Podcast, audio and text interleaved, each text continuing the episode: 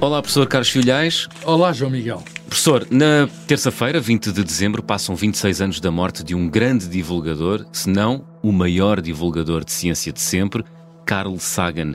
Carl Sagan escreveu não só centenas de artigos científicos, mas também dezenas de livros, muitos deles traduzidos para português, e foi o autor da famosa série de televisão Cosmos, uma viagem pessoal de 1980, transmitida em mais de 60 países e vista por mais de, por mais de 600 milhões de espectadores. O número é tão grande que eu até me ia baralhando. Enfim, a lista de prémios do Carl Sagan é enorme.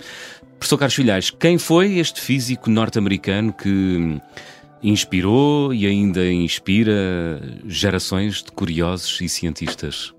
Bem, foi de facto um, um homem extraordinário. Uh, foi um cientista astrofísico, cientista planetário, uh, mas foi e é conhecido, uh, sobretudo por isso, um grande comunicador de ciência. Uhum. eu lembro-me perfeitamente de, na altura que eu estava a fazer o meu doutoramento na Alemanha, estive lá entre 1979 e 1982, foi precisamente quando apareceu a série do Cosmos. Cosmos. E de facto aquilo era era um guião de televisão, o livro, apareceu o livro e a série associados, o que mostra que o livro não, é, não tem que ser inimigo do, de um filme, eh, mas ele era o ele, ele fazia o guião, era o principal ator, não é? Ele apresentava a série e de facto nunca se tinha visto nada assim, nunca a televisão tinha sido usada daquela maneira, vou dizer a palavra espetacular, para mostrar o que é o universo, o título é Elucidativo Cosmos, que é tudo o que existe, o que existiu e o que existirá. E ele encanta-nos a falar de bilhões e bilhões de estrelas, a falar, digamos, da Terra ser um ponto azul claro Sim. no vasto universo, a falar de todas as transformações que se deram neste, neste pequeno planeta. E, portanto, ele conseguiu tornar, digamos, fascinar-nos com fascinar-nos. E eu de facto, depois quando voltei, reparei que o livro já estava também publicado em Portugal pela Gradiva foi, e eu uh, ajudei depois essa editora, tenho ajudado essa editora porque eh, continuou a publicar os livros dele, encontram-se os livros dele, apareceu na, na, primeiro na coleção Ciência Aberta e agora tem uma coleção própria de obras de Carlos Sagan. E vale a pena para as novas gerações, aqueles que não, não estavam cá nesses luminosos anos 80, havia uma, havia uma onda de otimismo no mundo e de crença no poder da, no poder da ciência, que de facto é enorme, mas, mas parece que não temos outra vez alguém eh, com a capacidade de comunicação que ele tem, principalmente o entusiasmo com que ele falava das coisas, falava no fundo do nosso papel no mundo. Hum. Eh, ele tem uma frase muito curiosa no final desse livro, Cosmos, que é uma frase que me marcou de alguma maneira. Ele diz que nós somos a consciência do universo e, portanto, eh, nós, se por alguma catástrofe desaparecêssemos, uh, o universo deixava de ter consciência, o que significa que nós temos uma obrigação de sobrevivência connosco próprios, com a nossa espécie, mas também com, para com o vasto cosmos do qual, diz ele, e tem razão, nós somos todos descendentes. Isso nós, é somos, nós somos uma parte do cosmos, hum. somos uma parte do cosmos que não é estranha, nós, a nossa matéria, eu lembrava isso, a nossa matéria é a matéria das estrelas, muitos dos nossos átomos estiveram no Big Bang, outros foram feitos em estrelas, e lembrava-nos isto, isto é uma mensagem que é científica, mas também tem um lado poético, uhum. e, é, e, e, ele conseguia combinar muito bem as duas coisas, o científico e o poético. Ele era um eterno curioso, não é? O Carl Sagan. Sim, sim. Ele, ele nasceu em Nova York, é um nova iorquino de origem judaica, uh, de uma família humilde, é muito curioso. A mãe levou aos 5 anos a uma feira que houve em Nova York, aquelas feiras internacionais, na qual ele ainda ouviu, um, acho que foi em 1900, eh, foi nos últimos anos de vida de Einstein. Einstein morreu morreu em, em 55. E, e, e, havia a voz do Einstein, e ele diz que ainda se lembra aos 5 anos de ter ouvido a voz de Einstein. Uau. E, portanto, ele desde pequenino, eh, enfim, gostava da ciência, entusiasmou-se com a ciência, fez depois o seu doutoramento em Chicago uhum. e foi professor na Universidade de Cornell. Eh, mas ele foi, sobretudo, um, um professor do mundo. Eh, ao usar esse meio poderoso que é a televisão, Sim. ele tornou-se, digamos, num numa estrela. Ele, ele, era o homem que falava das estrelas, mas ele próprio se, se, tornou uma estrela e com um poder de comunicação extraordinária. Tem livros, não é só o Cosmos, tem os Dragões do Éden sobre, sobre digamos, a, a, história da vida. Tem, tem um livro muito curioso que é do, do final, que é dos livros finais que ele tem, O Mundo Infestado de Demónios. Esse livro uh, é um conjunto de artigos que ele escrevia para os grandes jornais americanos ao domingo. Uh, uh, ele escrevia para toda a gente, jornais populares E, e aí ele previu aquilo que já estamos a ver hoje.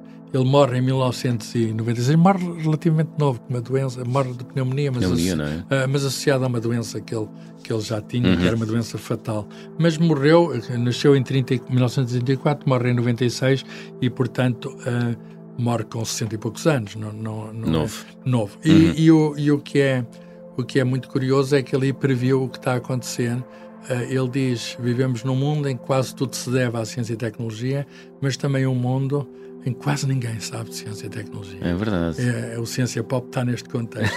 e ele diz esta mistura entre, entre poder dado uhum. pela ciência e ignorância uh, uh, é uma mistura explosiva que, que ainda nos vai prejudicar. E o que a gente vê, às vezes ao mais alto nível, vejamos casos de governos dos Estados Unidos e do Brasil, felizmente já destituídos, mas vemos que é essa mistura explosiva de que ele falava. Uhum. E, e, portanto, ele lembrou-nos qual é o nosso papel.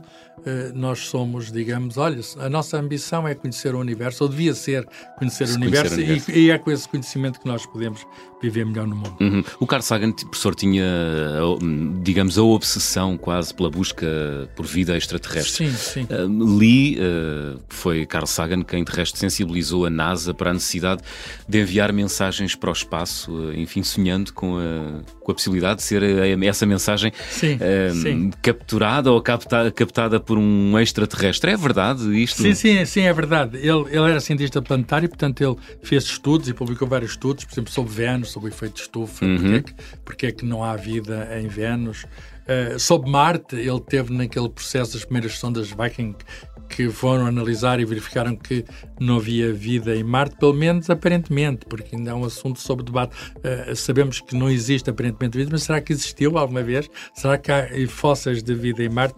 E depois há sondas que foram mais longe, há uma que foi uh, a Júpiter, a Galileu, e há outras Pioneer 10 e 11 que foram para os confins do Sistema Solar e duas que saíram do Sistema Solar mesmo, que são, são já passaram a chamada heliosfera, que é a fronteira, digamos assim, do nosso Sistema Solar, e, e, o, e, e ele, as Voyager, e ele, Voyager 1 e Voyager 2, e nessas últimas Pioneer, ele propôs então uma placa uhum. e, e a NASA aceitou isso, que é uma placa, eh, a gente não sabe se algum dia vai ser encontrada, mas tem lá gravadas algumas mensagens sobre o que é, coisas que nós sabemos sobre o átomo de hidrogênio, sobre o pi, por exemplo. Ah. E, ele, e ele tinha de facto essa obsessão, ele acreditava que existia vida fora da Terra, até vida inteligente, há uma piada que ele um dia conseguiu fazer, uh, mas com base científica.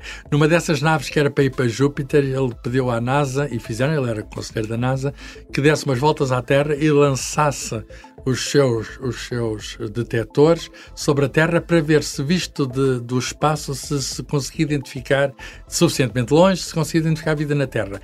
E ele não só conseguiu identificar a vida ele e a sua equipa, como vida inteligente. Então, ele escreveu a vida inteligente na Terra como, como título do artigo. A gente sabe que também há uma estupidez na Terra, mas o título do artigo era, é, é uma brincadeira, a vida uhum. inteligente. E ele, no final, também fez um filme Uh, acho que é o Jodie Foster, que é chamado Contacto, em que, uhum. baseado num romance dele, não foi ele que fez o filme, mas o, o guião do filme é um romance dele chamado Contacto, em que ele se aventura nos mundos, da, de, digamos, de, de, de, atravessar os mundos, de, digamos, os mundos que nós não sabemos se são de fantasia ou não, estamos nos limites do nosso conhecimento, fazer atalhos de, no espaço-tempo, chamados buracos de minhoca. Ele falou com um físico amigo dele, eh, que sabia de cosmologia, será que é possível ir uh, para um outro lado do mundo, etc. Isso é usado nesse filme do Contacto, uhum. não sei se o João Miguel viu.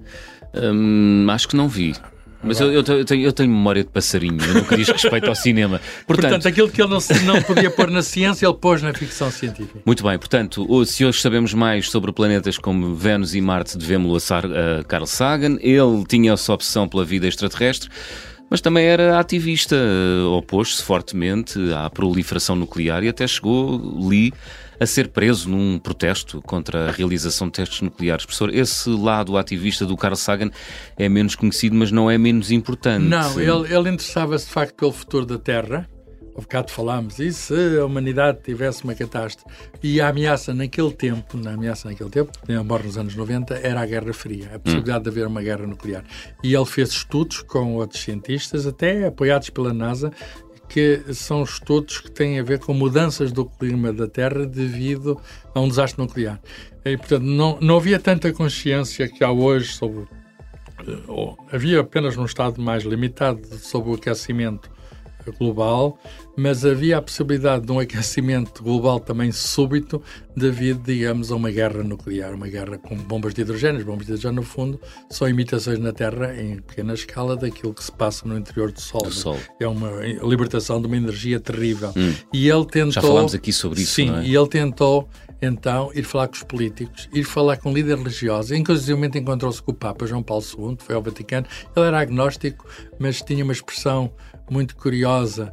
Uh, uh, ele, ele, ele até, até diz isto, uh, que eu acho que é, é, algo que nos deve fazer pensar.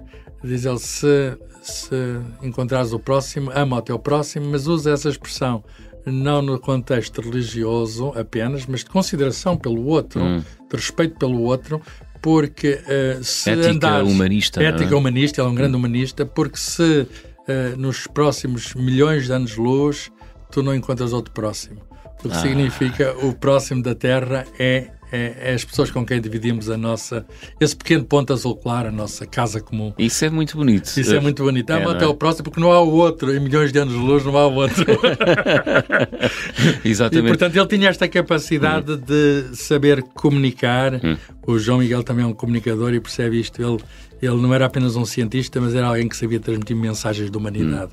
Hum. Uh, uh, pegar na ciência e levar a ciência aos humanos com mensagens hum. de humanidade. E tem tido sucessores o Carl Sagan, professor? Isso tem sido mais difícil, mas há, há o deGrasse Tyson, que é um, um físico norte-americano, diretor do, do do Planetário Hayden, no Museu de História Natural em Nova York, que de algum modo é herdeiro, porque ele conta a história que um dia foi visitar o Carl Sagan quando era jovem, 17 anos, e houve ali uma química especial entre eles. Uh, mas a própria esposa do. Ele teve três esposas, a última, Andrian, tem feito, com a ajuda do, do de Grace Tyson, tem feito sequelas do Cosmos, já foram feitas duas sequelas do Cosmos, mas eu devo dizer que, e há livros até sobre essas continuações, uh -huh. mas eu devo dizer que ele que era inimitável. Nós temos imensa saudade do Carl Sagan.